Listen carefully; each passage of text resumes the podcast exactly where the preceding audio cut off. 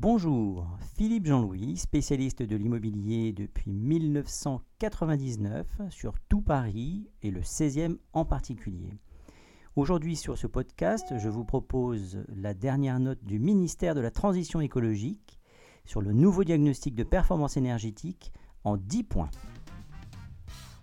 Point numéro 1, l'objectif. Le diagnostic de performance énergétique, DPE, a pour objectif d'informer l'acquéreur ou le locataire sur la valeur verte du logement, d'estimer ses charges énergétiques et de recommander des travaux à réaliser pour l'améliorer. Il est obligatoire en cas de vente ou de location d'un bien depuis 2007.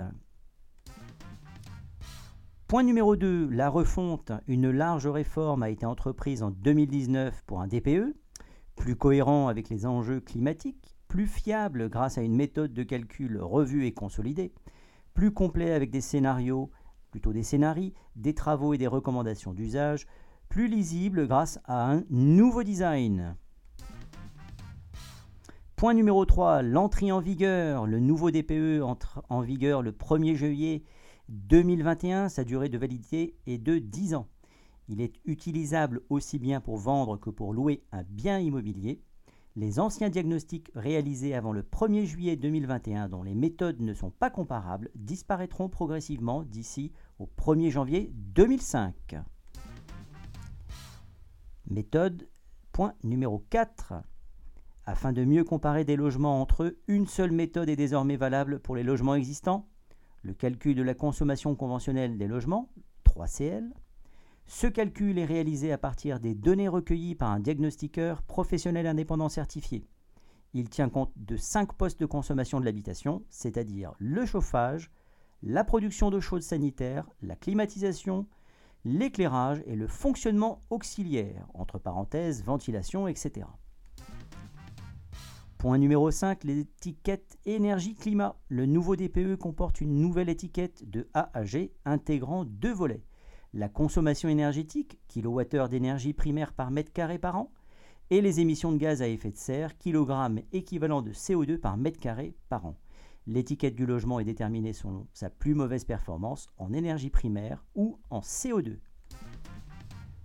Point numéro 6, indicateur confort d'été et ventilation. De nouveaux indicateurs sur le confort d'été auxquels sont, des, sont associés des leviers d'action, isolation, protection solaire, et sur la ventilation sont proposés dans le nouveau DPE. Point numéro 7, facture annuelle d'énergie. Une estimation en euros de la facture annuelle d'énergie figure désormais dans le DPE. Elle est présentée sous forme d'une fourchette de prix avec l'année de référence des prix de l'énergie. Son affichage sera obligatoire dans les annonces immobilières à compter du 1er janvier 2022.